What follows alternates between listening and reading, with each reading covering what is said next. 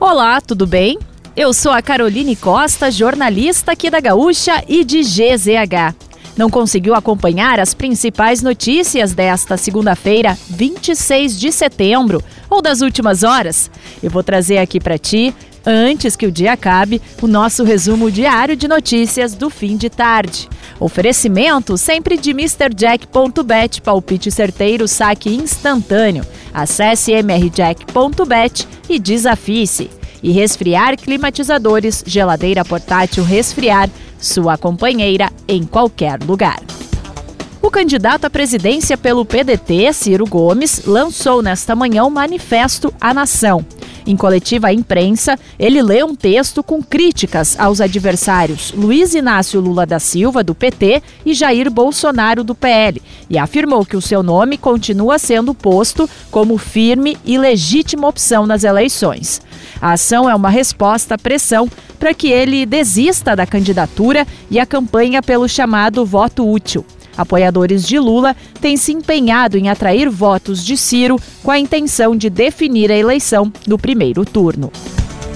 A Polícia Federal indiciou três agentes da Polícia Rodoviária Federal pela morte de um homem no porta-malas de uma viatura em Sergipe. Em maio, Genivaldo de Jesus Santos foi trancado no compartimento com gás lacrimogênio após ser abordado por conduzir uma motocicleta sem capacete em trecho da BR-101. Os agentes foram indiciados por abuso de autoridade e homicídio qualificado.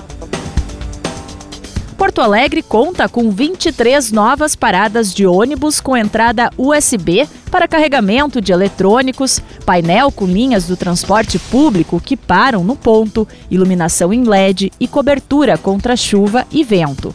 As estruturas de responsabilidade da concessionária Eletromídia estão em diferentes regiões da cidade, como as avenidas Independência, Ipiranga, Cristóvão Colombo e Pinheiro Borda.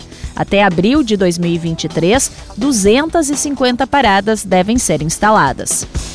A Universidade Federal do Rio Grande do Sul divulgou o edital do vestibular 2023. São ofertadas 4.008 vagas em 94 cursos de graduação. As inscrições podem ser feitas entre os dias 10 de outubro e 10 de novembro pelo site vestibular.urgs.br. O concurso ocorre em 14 e 15 de janeiro. Em cada dia, o tempo será de 5 horas e meia de prova.